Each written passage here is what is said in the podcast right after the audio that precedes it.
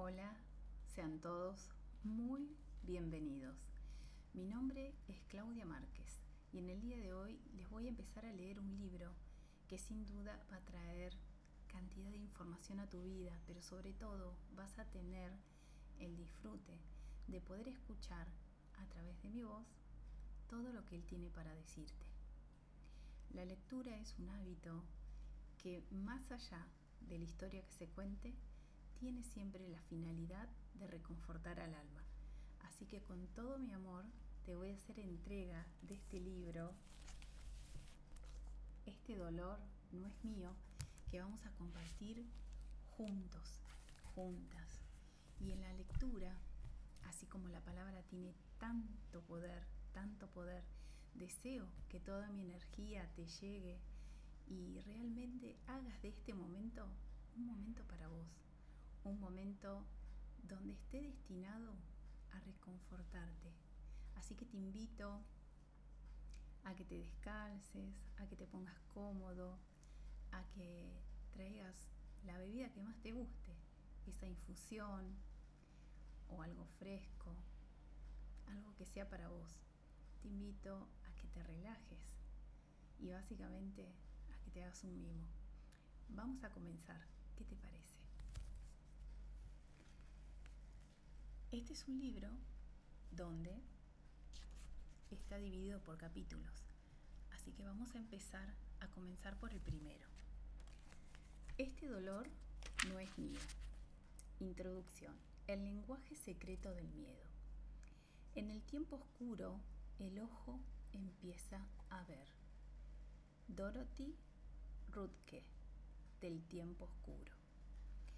Este libro ha sido fruto de una misión que me ha llevado a dar la vuelta al mundo. Me ha hecho volver a mis raíces y me ha conducido a una carrera profesional que no podría haberme figurado siquiera cuando emprendí este viaje. He pasado más de 20 años trabajando con personas que padecían depresión, ansiedad, enfermedades crónicas, fobias, pensamientos obsesivos, trastornos de estrés postraumático y otras dolencias debilitantes. Muchas de ellas acudían a mí después de someterse durante años enteros a psicoterapia, medicaciones y otros tratamientos que no habían develado la causa de sus síntomas ni les habían aliviado sus padecimientos. Lo que he aprendido a la luz de mi propia experiencia, de mi formación y de mi práctica clínica es que la respuesta puede no encontrarse en nuestra propia historia personal, sino más bien en la de nuestros padres y abuelos, o incluso en la de nuestros bisabuelos. Las últimas investigaciones científicas de las que ya han estado haciendo eco los medios de comunicación generales también nos confirman que los efectos de los traumas pueden transmitirse de una generación a la siguiente. Este legado es llamado trauma familiar heredado y cada vez existen más pruebas de que se trata de un fenómeno muy real. El dolor no siempre se disuelve solo ni se reduce con el tiempo, aunque la persona que sufrió el trauma primitivo haya muerto aunque, aunque su historia haya quedado sumergida en años de silencio. Pueden perdurar fragmentos de las vivencias, de los recuerdos y de las sensaciones corporales, como si quisieran prolongar su existencia desde el pasado hasta resolverse en las mentes y en los cuerpos de los que vivimos en el presente. Lo que vas a leer en las páginas siguientes es una síntesis de las observaciones empíricas que he ido realizando en mi práctica profesional como director del Family Constellation Institute, Instituto de Constelaciones Familiares de San Francisco, junto con los últimos descubrimientos de la neurociencia, la epigenética y la ciencia del lenguaje. También reflejo en este libro mi formación profesional con el célebre psicoterapeuta Bert Hellinger, en cuyo planteamiento de la terapia familiar se manifiestan los efectos psicológicos y físicos de los traumas familiares heredados a lo largo de múltiples generaciones. Una buena parte del libro está dedicada a enseñar el modo de identificar las pautas familiares heredadas, es decir, los miedos, los sentimientos y las conductas que hemos adoptado sin saberlo y que mantienen vivo de generación en generación el ciclo del sufrimiento. Y al explicar también cómo poner fin a este ciclo, que es lo más esencial de mi trabajo podrás aprender, como aprendí yo, que muchas de esas pautas no son nuestras. Solo las hemos tomado prestadas a otros miembros de nuestra historia familiar. ¿Por qué sucede esto? Yo creo firmemente que es para que pueda salir a la luz por fin una historia que se pueda contar. Voy a contarte la mía. Nunca me había propuesto crear un método para superar el miedo y la ansiedad. Todo comenzó el día que perdí la vista. Estaba sufriendo la primera de mis migrañas oculares. No se trataba de verdadero dolor físico digno de mención, sino de un torbellino de terror tenebroso en cuyo interior se me oscurecía la visión. Yo tenía por entonces 34 años y estaba en mi despacho, tuve que buscar a tientas el teléfono de mi mesa y marcar a ciegas el número de emergencias. No tardaron en enviar una ambulancia. Las migrañas oculares no suelen ser graves, se te nubla la vista, pero se te suele normalizar de nuevo al cabo de una hora, más o menos. Solo que esto no siempre lo sabes cuando te está dando. Sin embargo, en mi caso la migraña ocular no fue más que el principio. A las pocas semanas empecé a perder la visión del ojo izquierdo. Las caras y las señales del tráfico se convirtieron en manchas grises. Los médicos me comunicaron que tenía una retinopatía serosa central, trastorno incurable y de causa desconocida. Bajo la retina se acumula líquido que termina por filtrarse y produce lisiones y enturbamiento del campo visual. Un 5% de los pacientes, los que tienen la forma crónica de la enfermedad que había contraído yo, llegan a perder la vista hasta el punto de ser considerados ciegos según la definición legal.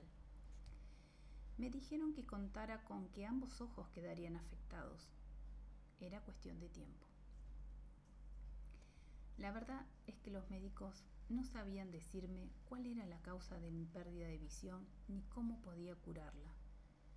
Probé varias cosas por mi cuenta, vitaminas, ayunos con jugos, imposiciones de manos, y me parecía que con todo ello el problema se agravaba aún más. Estaba desconcertado. Se estaba haciendo realidad el mayor de mis miedos sin que yo pudiera hacer nada al respecto ciego, sin poder valerme por mí mismo y solo, me derrumbaría. Mi vida se hundiría, perdería las ganas de vivir. Me representaba mentalmente la situación una y otra vez.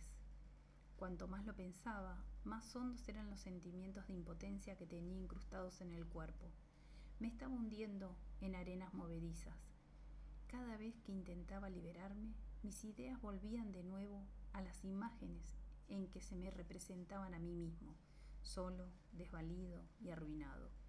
Lo que no sabía yo por entonces era que solo desvalido y arruinado eran las palabras de mi propio lenguaje del miedo. Eran ecos de traumas que se habían producido en la historia de mi familia antes de que yo naciera.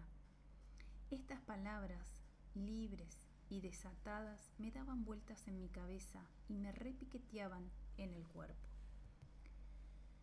Me pregunté por qué estaba otorgando tanto poder a mis pensamientos.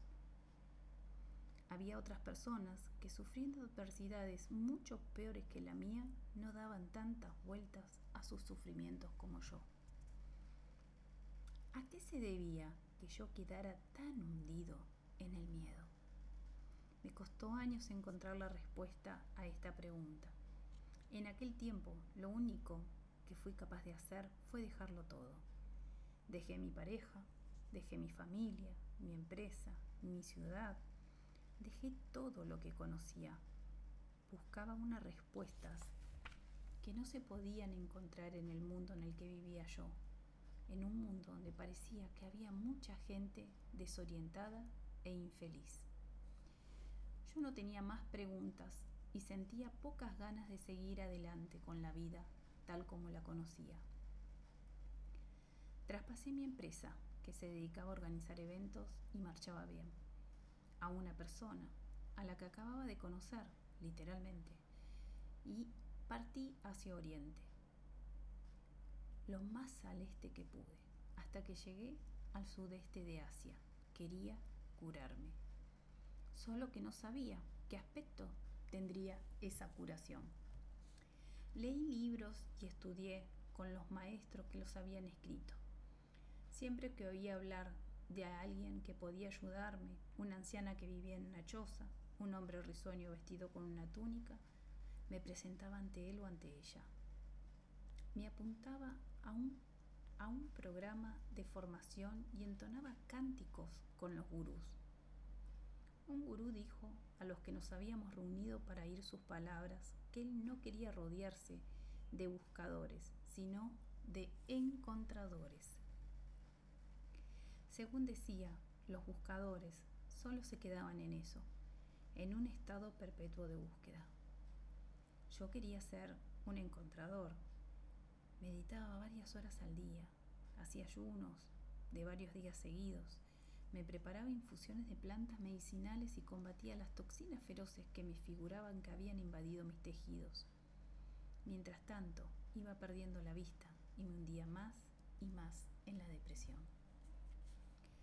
Por entonces no había caído todavía en la cuenta de que, cuando intentamos resistirnos a algún sentimiento doloroso, lo que solemos conseguir es prolongar ese mismo dolor que queremos evitar.